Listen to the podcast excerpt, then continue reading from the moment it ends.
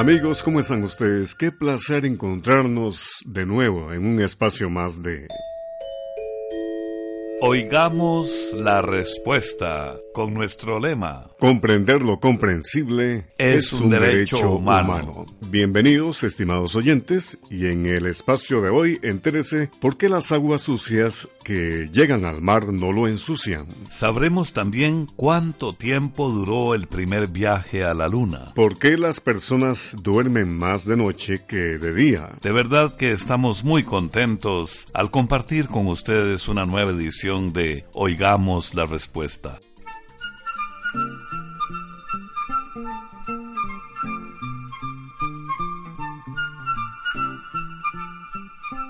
Y de inmediato la primera consulta del amigo oyente Yader Cruz, que nos envía su pregunta a nuestro Facebook desde Mulucucú, Nicaragua, y dice así.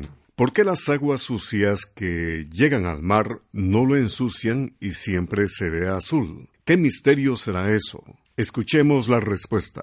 Queremos comenzar explicando que ese hermoso color azul que parecen tener las aguas del mar se debe en realidad a un efecto que produce la luz sobre el agua. Los rayos de la luz que en apariencia es blanca en realidad están formados por los colores del arco iris que son rojo, naranja, amarillo, verde, azul claro, azul oscuro y violeta, todos estos colores existen en forma de ondas. Cuando la luz del sol entra en las aguas del mar, las ondas de color rojo, amarillo y naranja se absorben y esconden con más facilidad. Pero no sucede así con las ondas azules, que se reflejan de una manera que hace que nuestros ojos las puedan ver con más facilidad. Por eso el mar casi siempre se ve de color azul, aunque en realidad es oscuro.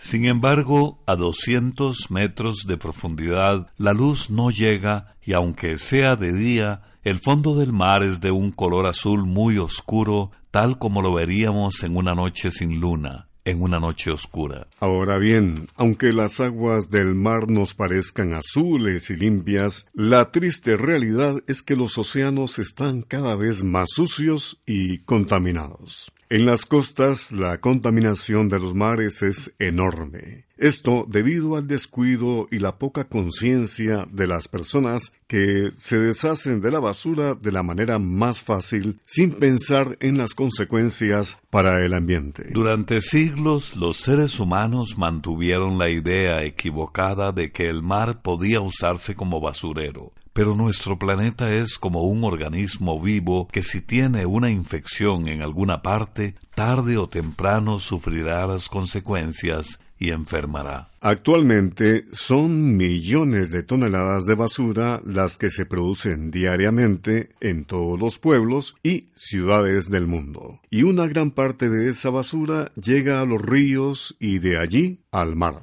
Además, también hay que tomar en cuenta que parte de esa basura que ensucia los océanos proviene de los restos de los químicos que se usan en agricultura y en las industrias. Y la cosa empeora cuando se presentan derrames de petróleo, cuando se transporta en grandes barcos de un país a otro. Todo esto ensucia los océanos y pone en peligro la vida de especies marinas y finalmente de nosotros mismos, que consumimos productos provenientes del mar. Ahora bien, en cada país hay leyes que regulan la manera en que deben manejarse los desechos, especialmente por parte de las industrias. Pero este es un problema en el que cada uno de nosotros tiene la responsabilidad de ayudar a solucionar este problema, dando a conocer entre los vecinos hábitos correctos de cómo disponer de la basura sin causar contaminación.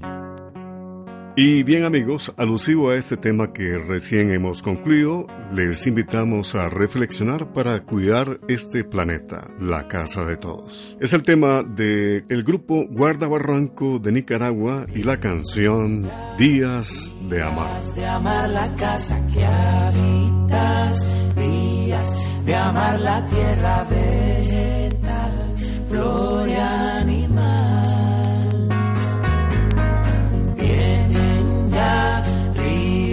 Con agua sin envenenar, agua que beben los que tienen sed, igual que usted.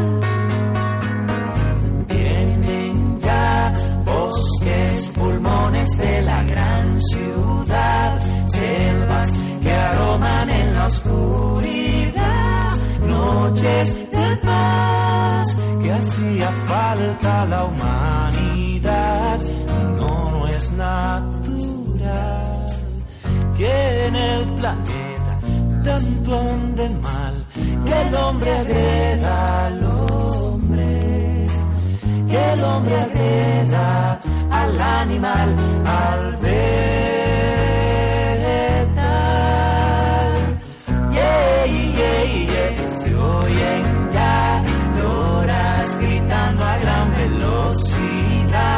niños jugando con felicidad, vuelvo a suenar pasan ya cosas que alegran a la humanidad, aires que huelen como a Navidad,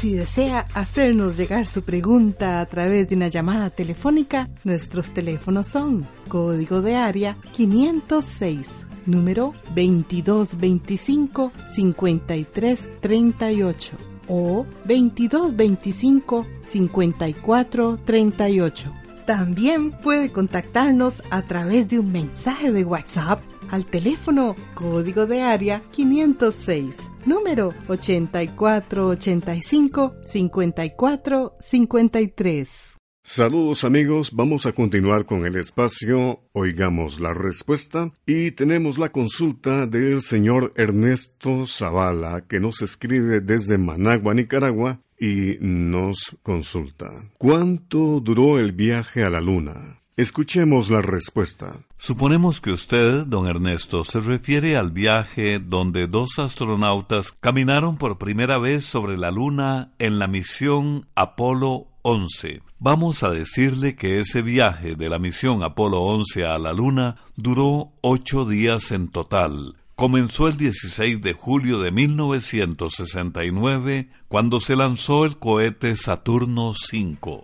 Ese cohete llevaba pegada en la punta una nave llamada Columbia y otra nave más pequeña a la que llamaban módulo lunar y otra nave más pequeña a la que llamaban módulo lunar o águila. Tres días después de haber despegado, la nave Columbia, en la que viajaban los tres astronautas, empezó a dar vueltas alrededor de la Luna.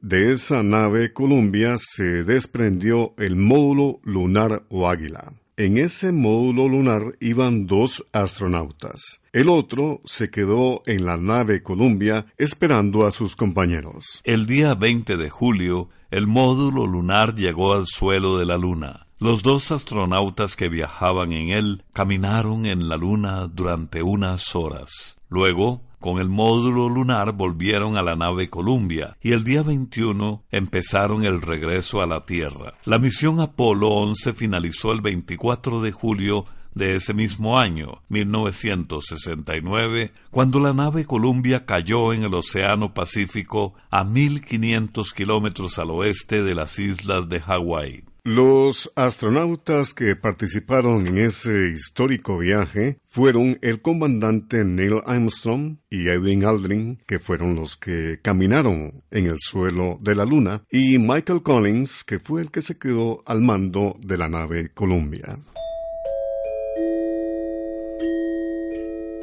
Gracias a la cortesía de esta radioemisora que nos permite comunicarnos con usted, compartimos ustedes y nosotros oigamos la respuesta. Un amigo oyente nos escribe desde Costa Rica y pregunta, ¿Doña Bárbara existió o solo es la imaginación del autor? Oigamos la respuesta. Doña Bárbara es el personaje principal de la novela con ese mismo nombre, que fue creada por el escritor venezolano Rómulo Gallegos en el año 1929. Vamos a decirle que ese personaje no es real, sino que fue inventado por el autor. La novela Doña Bárbara ha sido representada en varias ocasiones en el cine y la televisión. Una de ellas fue la película que se realizó en México en 1943 con la actriz María Félix en el papel de Doña Bárbara, que le dio mucha fama al personaje. La interpretación de María Félix fue tan real y apropiada para la personalidad de la actriz que muchos creyeron que Doña Bárbara realmente había existido. Pero, como le decíamos, fue un personaje inventado por el escritor a través de las cuerdas de una guitarra o del ritmo musical en general, se conocen historias de gentes y también los pueblos. Avanza el camino, canción de Polache de Honduras. la tierra de Ulenca, señor de la sierra. Miren qué dicha la mía, pasar por Santa Lucía, cerquita de Valle de Ángeles y sus hermosas artesanías.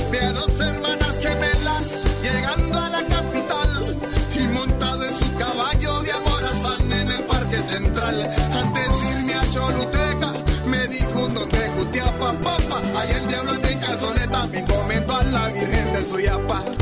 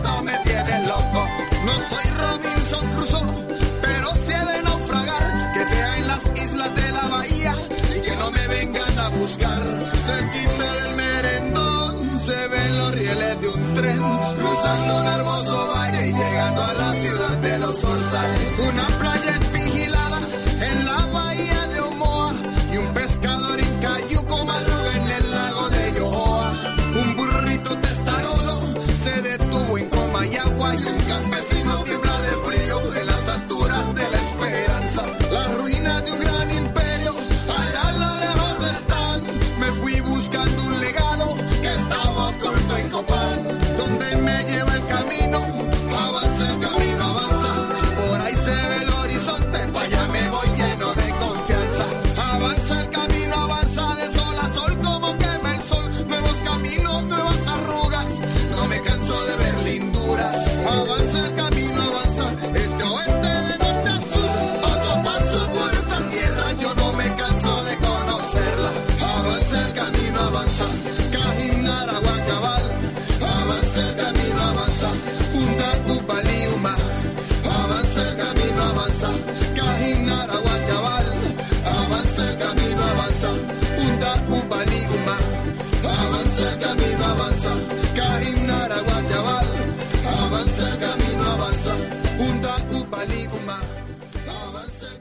Envíenos sus preguntas al apartado 2948-1000 San José, Costa Rica.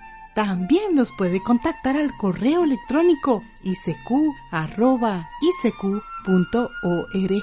o encuéntrenos en Facebook como Oigamos la Respuesta. Regresamos de la música, estimados oyentes, y tenemos la siguiente pregunta que dice así. He notado que cuando volteo la cabeza hacia un lado me mareo y además siento unos sonidos en el oído izquierdo. Es el comentario del señor Braulio Camargo que nos escribe desde Coclé, Panamá. Escuchemos la respuesta. El órgano que mantiene el equilibrio del cuerpo está en la parte de adentro de los oídos y se conoce simplemente como órgano del equilibrio. Cuando una persona tiene algún padecimiento en los oídos, por ejemplo, una infección, es probable que sienta mareos y los chillidos o zumbidos que usted siente. Los zumbidos también pueden ser síntoma de un padecimiento del oído llamado tinnitus. Como usted trabaja con motosierra, puede ser que el ruido le esté afectando aunque use tapones, ya que estos no le bloquean el ruido totalmente. Y por otra parte, el uso frecuente de tapones en los oídos podría haberle provocado una infección que le esté dando estos síntomas. Por todo esto, es muy importante que usted consulte con un médico otorrinolaringólogo, que es el especialista en problemas de los oídos, la nariz y la garganta, para que sea él, el otorrinolaringólogo, quien lo examine y le diga exactamente cuál es el problema que usted tiene.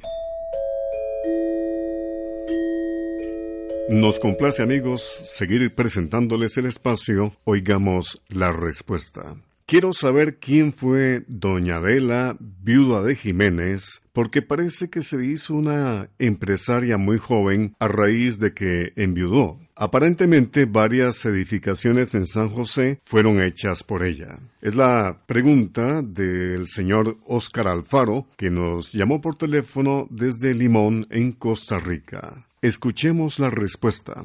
Doña Adela Gargollo Frer fue una dama costarricense que se destacó como empresaria en una época en la que esa clase de actividades no era común entre las mujeres. Adela Gargollo Frer nació el 10 de febrero de 1866 en San José, Costa Rica. A los 20 años se casó con el general y arquitecto Lesmes Jiménez Bonefil, con quien abrió una pequeña fábrica de mosaicos. El señor Jiménez tuvo una gran trayectoria como constructor de muchas edificaciones importantes, como el Colegio de Señoritas, el Palacio de Justicia, el Hospicio de Huérfanos, la Aduana, la Iglesia de la Merced, la Basílica de Santo Domingo Heredia, el Teatro Capitolio y el Teatro Adela y otras obras importantes. Desafortunadamente, el señor Jiménez murió a los 57 años de edad y doña Adela, que para entonces tenía 51 años, tuvo que tomar las riendas de la fábrica para poder mantener a sus ocho hijos. El carácter, visión y capacidad de trabajo de doña Adela le permitieron no solo sacar adelante a la fábrica, sino que con los años logró convertirla en la principal compañía constructora del país. La compañía se llamaba Adela V. de Jiménez e Hijos. Por sus logros, doña Adela llegó a considerarse entre los costarricenses como la reina del trabajo. El espíritu emprendedor de doña Adela la llevó a traer un avión para que sirviera de correo aéreo entre las naciones centroamericanas. También doña Adela participó en la Feria Internacional de la Construcción que se celebró en Italia en 1926, donde se le concedió una medalla de oro. Doña Adela fue además cofundadora de la lucha contra el cáncer en el país, de la Asociación Vicentina y presentó grandes espectáculos recreativos en el Teatro Adela. Bien, vamos a la música. La tradición ranchera de México en la expresión y en la viva voz de Lucha Villa, con una composición del recordado cantautor Juan Gabriel. No discutamos. Que la disfruten.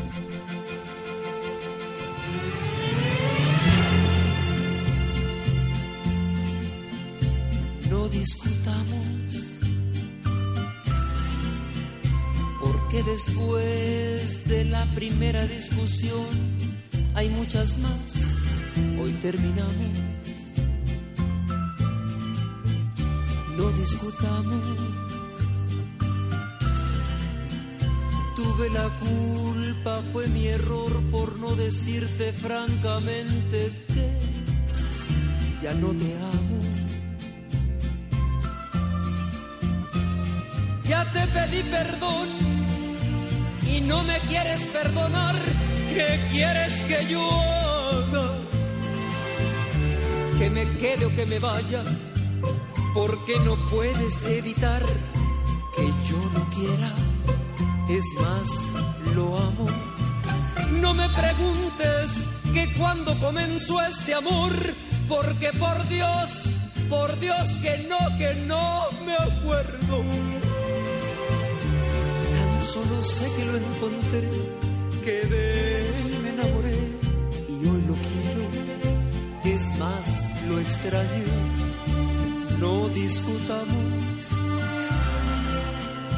Tienes razón, tuve la culpa, fue mi error por no decirte francamente que ya no te amo.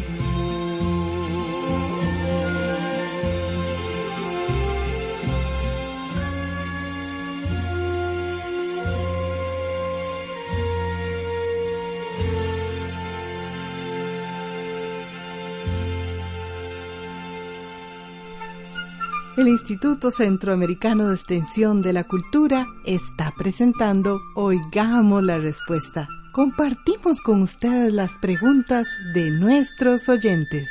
Muchas gracias por su amable atención. El señor Roger Norori nos escribe desde Costa Rica y pregunta, ¿por qué una persona duerme más en la noche que en el día? Oigamos la respuesta. Toda persona necesita por lo menos de 7 a 8 horas diarias de sueño. El sueño viene a ser un tiempo en el que el cuerpo repara su desgaste y recupera fuerzas, por lo que dormir es una actividad verdaderamente necesaria para mantener la salud. Esa necesidad del reposo es una cosa establecida por la naturaleza que nos hace dormir de noche y estar activos de día. Este sistema se conoce como ritmo circadiano y es como una especie de reloj interno que tiene nuestro organismo. Ese reloj funciona en ciclos de 24 horas y por eso la actividad de las personas tiene relación con el día y la noche. Un ritmo circadiano normal y saludable coincide con las horas de sol y por eso las personas funcionan mejor si descansan de noche y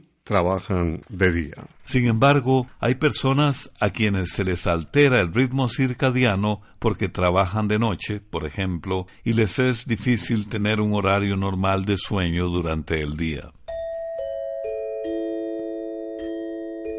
Hace unos días recibimos un mensaje de un estimable oyente quien nos indicó un error en una de las respuestas. Efectivamente, en una pregunta acerca del trono del pavo real habíamos mencionado al imperio mongol, cuando en realidad se trataba del imperio mogol. Queremos agradecer a este amigo oyente que nos hizo ver nuestra equivocación. Actitudes como esta nos llenan de satisfacción porque nos permiten comprobar el interés y la atención que brindan a nuestros programas y además nos motivan a mejorar cada día más.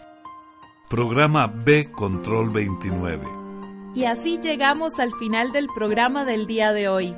Los esperamos mañana en este su programa Oigamos la Respuesta. Mándenos sus preguntas al apartado 2948-1000 San José, Costa Rica. También puede enviarnos sus preguntas al correo electrónico isq.org o encuéntrenos en Facebook como Oigamos la Respuesta. O llámenos por teléfono, código de área 506, número 2225-5338 o 2225 5438. Recuerde que comprender lo comprensible es un derecho humano.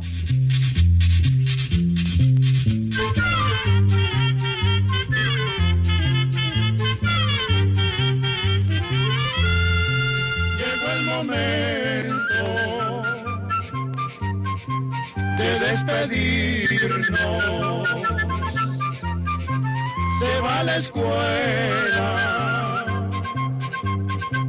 se va cantando